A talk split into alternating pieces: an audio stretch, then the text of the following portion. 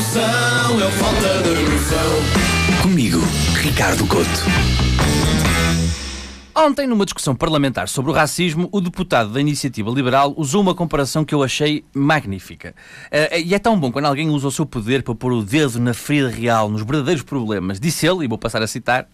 Se substituirmos as palavras negro ou cigano ou outra minoria por investidor privado ou investidor bolsista, é arrepentemente próximo da discriminação e ódio que aqui queremos combater.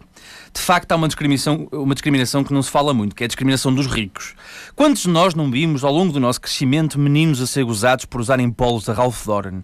É uma dor, é uma dor muito, muito grande. Por exemplo, eu tenho amigos homossexuais que cresceram vítimas de insultos e brincadeiras homofóbicas. Tiveram de viver anos e anos no armário com medo de se assumir. Lá está, os, os ricos não vivem no armário, vivem no closet. Também é duro, mas é um bocadinho mais espaçoso. E acham que comparar a discriminação sexual e racial com a discriminação de ricos é injusto e uma forma de menorizar estas causas? São ambas iguais, atenção, porque imaginem, um negro, depois de ser vítima de discriminação, chega à casa revoltado e abafa-se nos lençóis a chorar. O rico, depois de ser acusado desse crime hediondo que é ter dinheiro, chega à casa e também se afunda nas suas almofadas de cachemira, importadas diretamente da Índia e pede um chá de camomila à empregada porque precisa de se acalmar.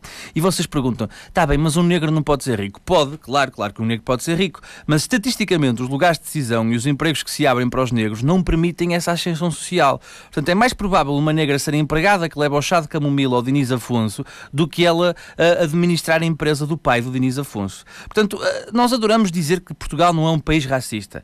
No entanto, tornou-se normal imitar macacos a mandar alguém para a sua terra quando estamos a ver futebol. É normal dizer que ritmos africanos são música de preto. Portanto, nós retiramos identidade e generalizamos uma pessoa pela cor da sua pele. Mas racistas, nós. Fogo, nós tínhamos o Eusébio, não é que nós somos racistas, pá.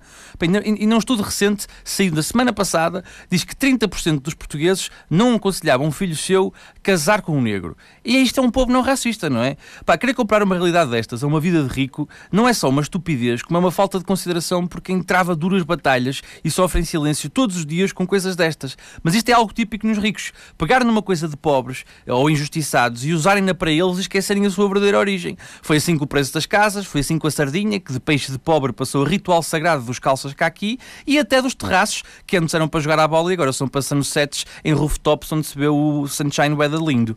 Todas as vidas importam e todas as injustiças são parvas, mas há dimensões. Partir uma unha não é a mesma coisa que partir um braço. Espirrar não é a mesma coisa que faltar o ar. Portanto, eu sou capaz de viver com uma unha partida e até assim com um espirro ocasional, mas uma sociedade onde não se pode respirar é uma sociedade falta de noção. Falta de noção.